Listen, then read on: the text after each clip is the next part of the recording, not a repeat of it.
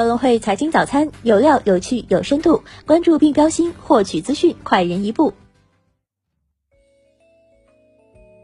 各位听众朋友，早上好！今天是二零一九年九月十九号，星期四，我是主播荣熙。接下来，让我们一起来看看今天有哪些财经资讯值得大家关注吧。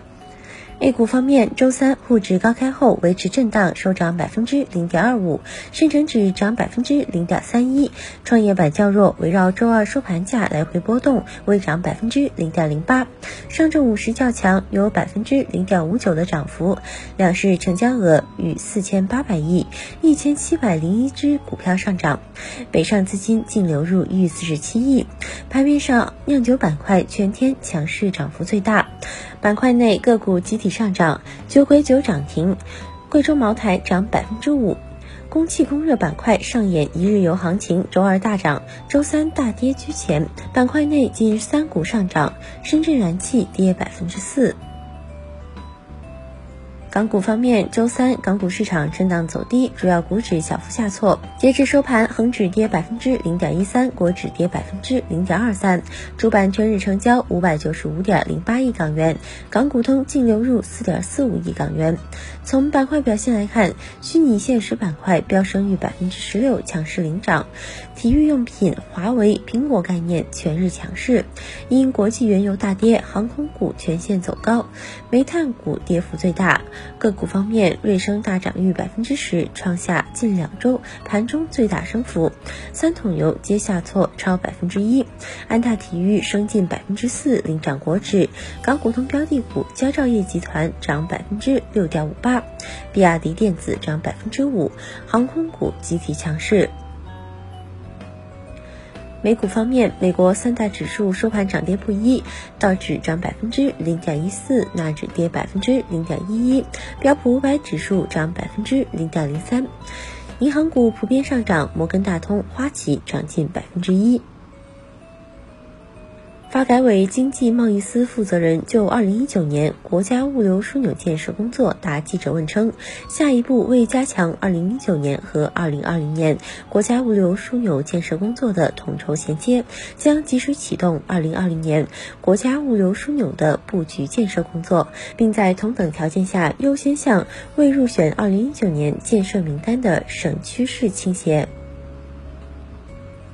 国家能源局数据显示，八月份全社会用电量六千七百七十亿千瓦时，同比增长百分之三点六。分产业来看，第一产业用电量八十四亿千瓦时，同比增长百分之一点六；第二产业用电量四千三百七十亿千瓦时，同比增长百分之四点三；第三产业用电量一千二百二十一亿千瓦时，同比增长百分之六点五。城乡居民生活用电量一千零九十六亿千瓦时。同比下降百分之一点八。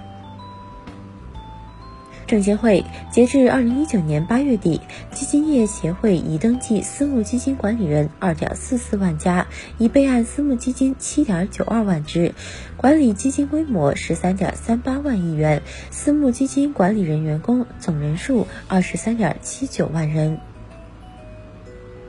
近日，互联网招聘平台 Boss 直聘发布一份报告称，二零一九年应届生平均招聘薪资为五千六百一十元，较二零一八年同比提高了百分之七点五。报告抽取了三百万二零一九年应届生样本，专科毕业生占比百分之四十八，本科毕业生占比百分之四十九，研究生占比百分之三。其中，本科毕业生平均招聘薪资为五千九百零九元，同比增长百分之。十点二，涨幅最大。中国人民大学国家发展与战略研究院教授尹恒发布的报告认为，当前我国主要宏观经济指标保持在合理区间，同时工业增速、固定资产投资等指标显示经济下行的压力加大。报告建议应加大实质性减税降费力度。任正非创始人近日在接受采访时表示，要把五 G 的专利和技术出售。针对此事，华为副董事长胡厚昆十八号称，提议实现的话，可以让五 G 的全球供应链产生更多的竞争。华为非常愿意看到这样的局面。近日，淘宝在首页上线热搜功能板块，目前约百分之五十用户可以看到，在淘宝热搜中，根据消费者搜索、关注，点进去就可以看到相关商品推荐，热搜也会根据热度实时更新。